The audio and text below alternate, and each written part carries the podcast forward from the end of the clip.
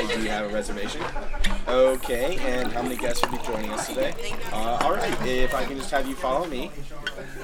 Hallo und herzlich willkommen zu einer neuen Podcast-Folge Leaders Flow.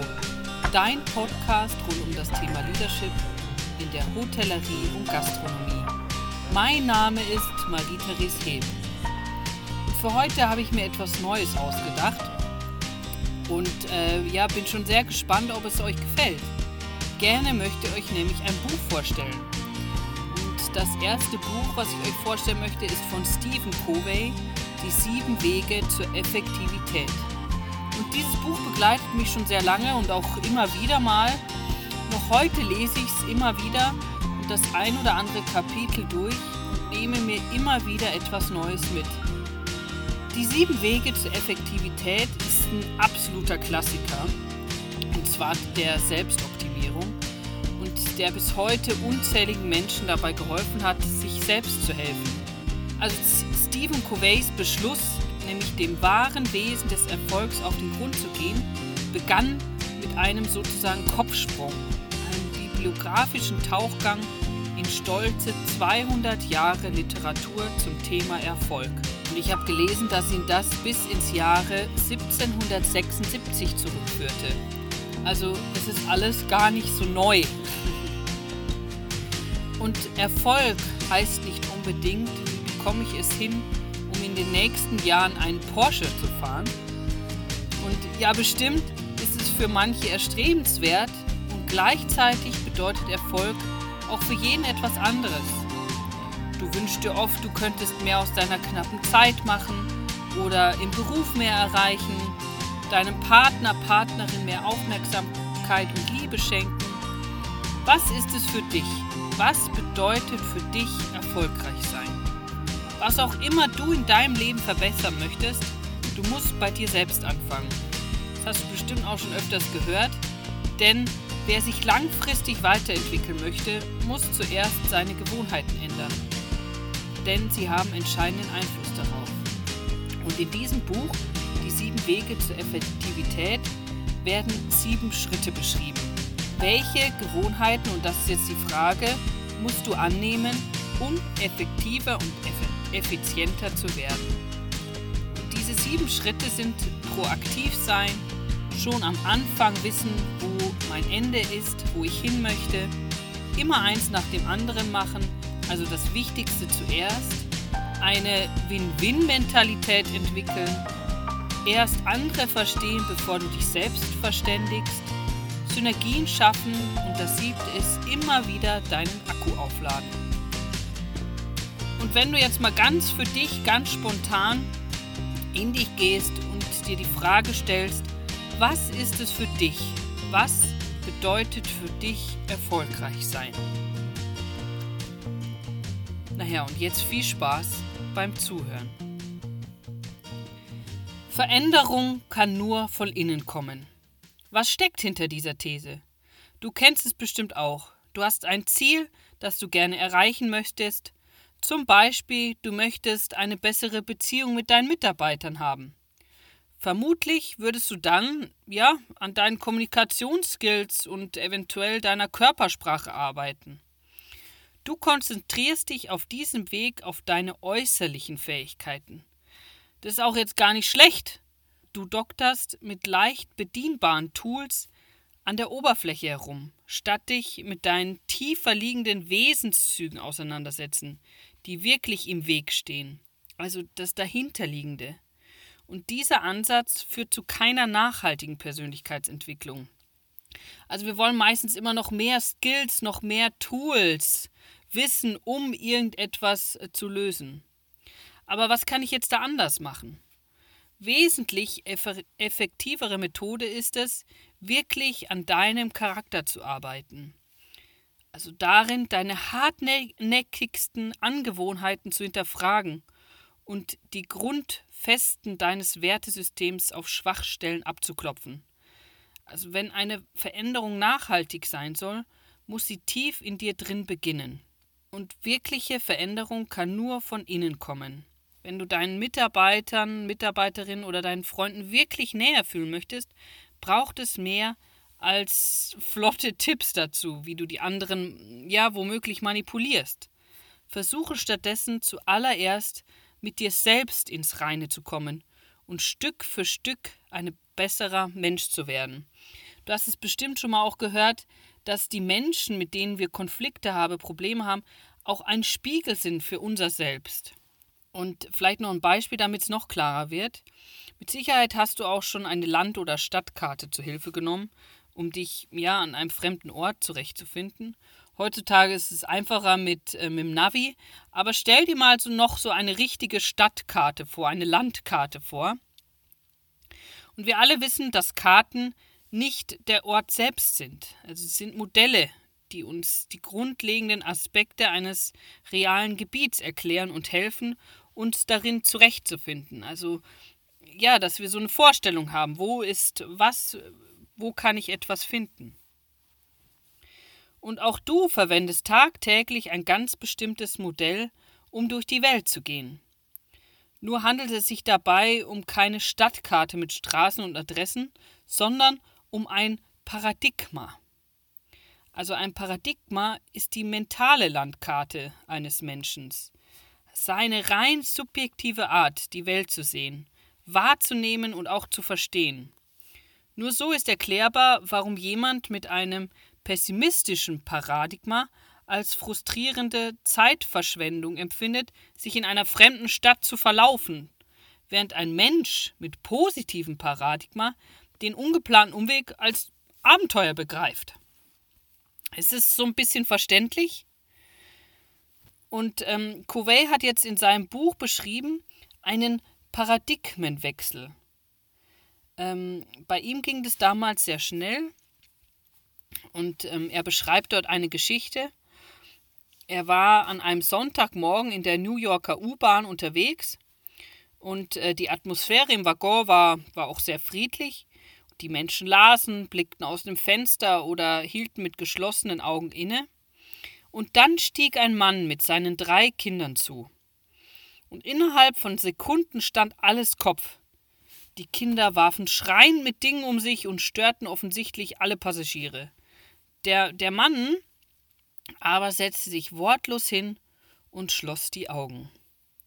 Und so war äh, doch alle, also Covey auch, sehr verdutzt über die Ruhestörung und die Gleichgültigkeit des Vaters. Und so bat er den Mann, seine Kinder, ja, zur Vernunft zu bringen, also Ruhe, ruhig zu sein. Und da antwortete der Mann mit schwacher Stimme, dass das vermutlich das Richtige wäre. Allerdings sei kaum eine Stunde zuvor die Mutter der Kinder verstorben und sie stünden alle unter Schock. Und Covey, also ihr könnt euch die Situation ja vorstellen, erlebte den schnellsten und gründlichsten Paradigmenwechsel seines Lebens. Dass er gereizt war, die, die wich binnen Sekunden äh, wechselte, wechselte sie zum Mitgefühl, also zu tiefem Mitgefühl und einem starken Wunsch, ja, zu helfen. Und nicht alle Paradigmenwechsel gehen so blitzartig vonstatten, aber sie können immer mindestens genauso mächtig sein. Und bevor ich die sieben Wege kurz erkläre, muss ich dazu sagen, dass ich sie nur anschneide und hoffe auch einigermaßen verständlich rüberzubringen. Oder vielleicht auch mehr äh, zu Lust zu mehr zu machen, also indem ihr dann vielleicht selbst das Buch lest. Ich selbst habe es auch erst beim zweiten Mal lesen des Buches äh, und schon auf meiner Reise der Persönlichkeitsentwicklung verstanden, um was es geht. Oder ich würde auch nicht behaupten, dass ich heute schon alles anwende, aber ja, vielleicht ist es schon mehr in meinem Bewusstsein und ich kann mich öfters daran erinnern. Naja, dann mal los. Der erste Weg. Und der erste Weg heißt, sei proaktiv. Und ihr kennt bestimmt auch Menschen, die benötigen immer jemanden, der die Verantwortung über eine Situation, über eine ja, Situation, die jemandem passiert, übernimmt. Also sie machen andere Menschen oder ungünstige Umstände, sogar vielleicht manchmal so das Wetter für ihre Stimmung, ihre Lebenssituation verantwortlich. Und reaktive Menschen, das Gegenteil zu proaktiv, äh, also diese Menschen bezeichnet man als reaktive Menschen. Und im Gegensatz, im Gegensatz dazu gibt es eben die proaktiven Menschen. Und sie sind sicher ihrer, also sie sind sich ihrer Freiheit bewusst. Also ihrer Freiheit bewusst über ihr Denken und Leben im Großen wie im Kleinen, dass sie selbst bestimmen können. Sie lassen sich nicht treiben, sondern ergreifen selbst die Initiative. Sie sind Gestalter und nicht Opfer ihres Lebens. Naja, und jetzt kommt eventuell der Gedanke, für das eine oder andere habe ich ja keine Schuld, kann ich ja nichts ändern. Zum Beispiel der Krieg in der Ukraine oder die steigenden Kosten. Das ist auch ganz individuell für jeden Einzelnen. Ausschlaggebend ist nur, wie gehe ich damit um? Wendest du dich den Dingen zu, die du wirklich ändern kannst oder nicht? Ein Beispiel ist es, vielleicht ein bisschen trivialer als äh, jetzt äh, den Krieg in der Ukraine. Wenn du für das Wochenende eine Sommerparty geplant hast und es ausgerechnet an diesem Tag ein Gewitter aufkommt und es regnet. Natürlich könntest du stöhnen und vielleicht tust du es auch im ersten Moment und, und herummeckern. Aber proaktive Menschen sind lösungsorientiert und stecken ihre Energie lieber in die Planung einer Party nach drinnen. Also schauen sich die Situation an, kurz und handeln dann sofort proaktiv, dass es wieder passt. Also stecken nicht ihre Energie in das Herumjammern und Stöhnen. Also nochmal so zusammengefasst, sei proaktiv. Du hast die natürliche Fähigkeit, die Welt um dich herum aktiv zu beeinflussen. Also verschwende deine Zeit nicht damit, dich von äußeren Umständen herumkommandieren zu lassen. Fass dir ein Herz und übernimm Verantwortung für dein Leben. Das ist so der erste Weg. Und natürlich sage ich jetzt auch nicht, das ist einfach, sondern lass es dir einfach mal, ja, hörst dir einfach mal an. Der zweite Weg ist, hab schon am Anfang das Ende im Sinn. Was bedeutet das? Das bedeutet, beginne alles im Leben mit einer klaren Zielvorstellung. Also vergeude deine Zeit nicht damit, planlos irgendwelchen Aufgaben und äh, Deadlines hinterherzurennen, sondern formuliere deine eigene Vision und richte alles in deinem Leben darauf aus, diesem großen Ziel näher zu kommen. Zum Beispiel, stell dir vor, du willst ein Haus bauen. Da versteht es sich von selbst, dass du dir lange vor dem ersten Spatenstich überlegst, wie es später aussehen soll. Also du hast schon Pläne für deinen Grundriss, die Raumaufteilung, den Garten und alles andere hätte, ja, wäre vielleicht chaotisch und kostspielig. Also ohne Planung würdest du garantiert irgendetwas Wichtigeres vergessen oder fehlkalkulieren.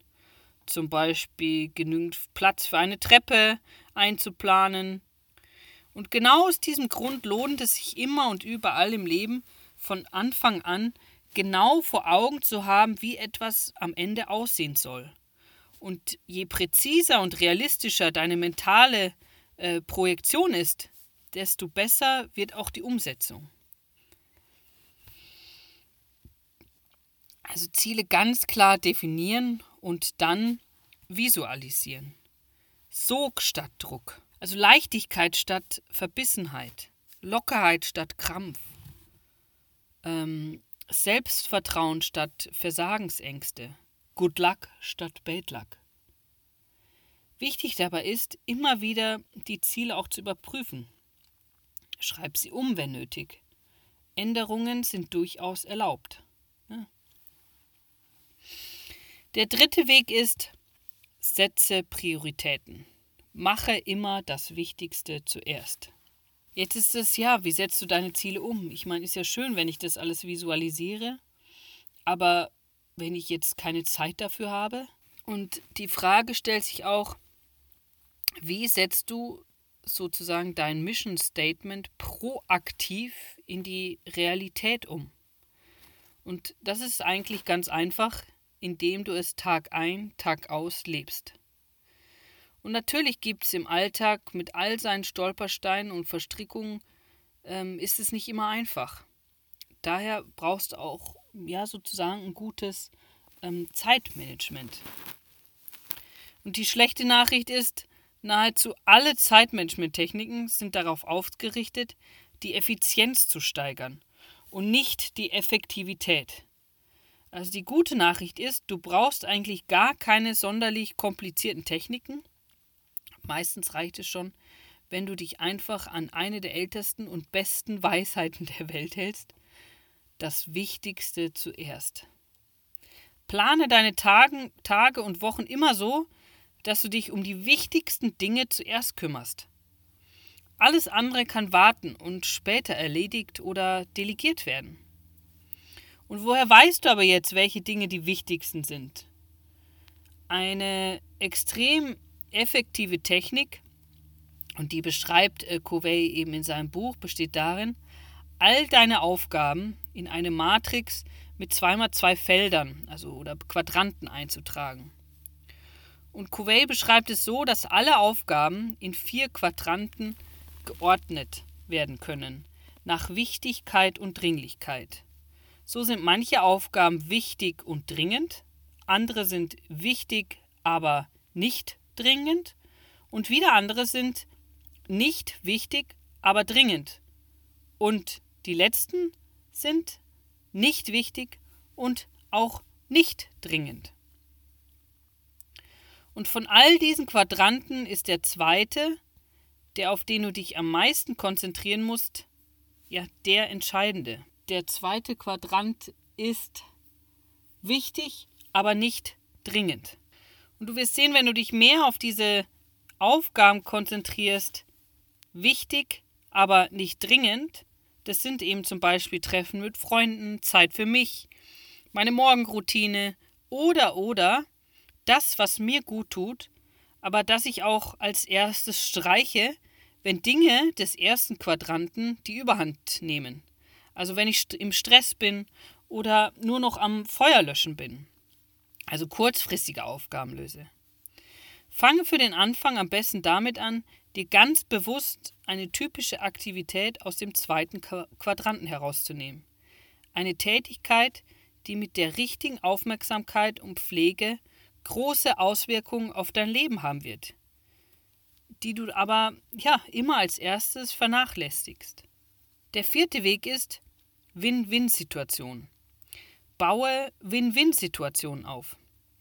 Damit ist gemeint, dass die Weltanschauung der meisten Menschen auf einem starken Win-Lose-Paradigma basiert. Sie sehen viele ihrer beruflichen und privaten Begegnungen als Wettbewerb, bei dem sie die andere Person im Kampf um das, ja, um das größere Stück Kuchen ähm, ausstechen müssen. Es kommt aber vielmehr darauf an, dass alle profitieren. Und wenn wir beim Kuchen bleiben, gehört die Vorstellung dazu, dass der Kuchen, der verteilt wird, groß genug für alle ist. Statt eifersüchtig eigene Erfolge einzusammeln und zu verteidigen, ist Großzügigkeit gefragt.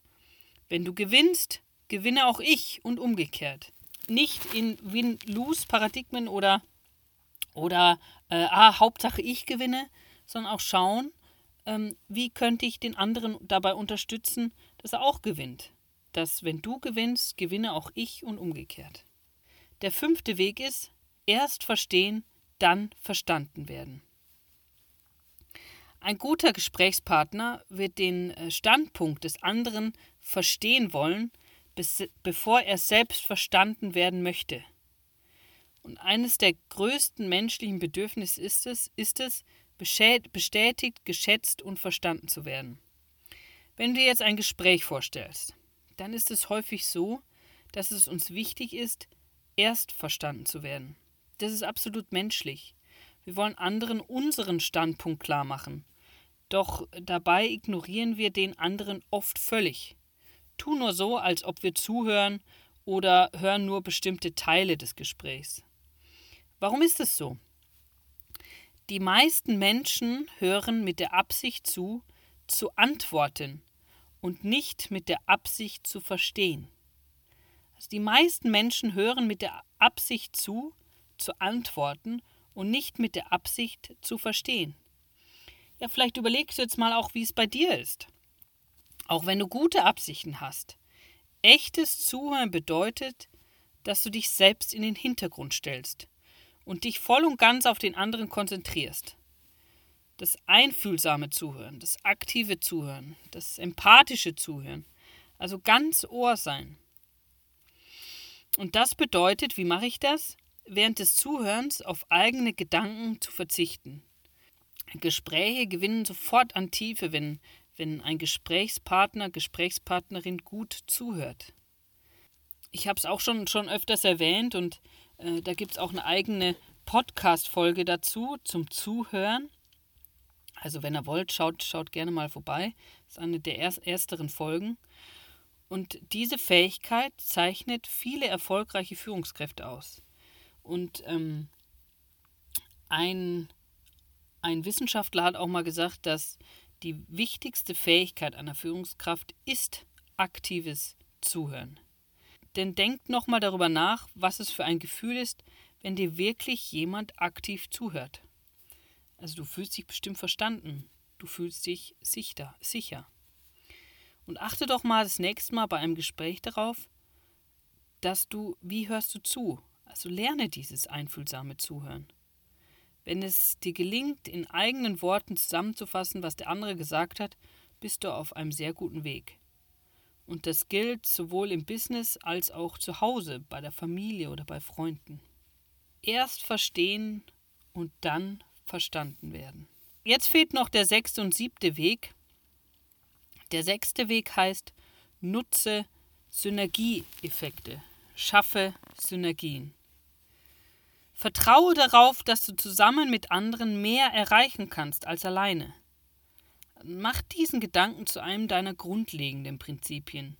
So wirst du Ziele angehen können, die du alleine nicht erreicht hättest. Was bedeutet Synergien? Synergien entstehen dann, wenn das Zusammenwirken aller beteiligten Kräfte freisetzt. Synergien entstehen dann, wenn das Zusammenwirken aller Beteiligten Kräfte freisetzt. Synergieeffekte werden dann möglich, wenn Menschen einander wirklich zuhören, also sich empathisch ineinander hineinversetzen und die Beiträge anderer als Basis begreifen und gemeinsam etwas Großes zu schaffen. Also sie stehen nicht im Wettbewerb miteinander, sondern kämpfen Seite an Seite für eine gemeinsame Sache. Der siebte Weg ist, schärfe die Säge. Und da habe ich auch eine Geschichte, also ich erzähle sie euch nur kurz nach. Nämlich stell dir einen Holzfäller vor, der ohne Unterlass Bäume fällt und dabei kein einziges Mal Pause macht, um seine Säge zu schärfen und bald ist sein Werkzeug derart stumpf, ja, dass es keinen einzigen Baumstamm mehr durchtrennen kann. Ist es eben so, wenn du nicht Acht gibst auf dich, wenn du nicht mal immer wieder innehältst, dass all deine Erfolge auf dem Weg zu mehr Effektivität sind nur vor kurzer Dauer. Also wenn du dich übernimmst und zu viel auf einmal willst, ja, es braucht Pausen.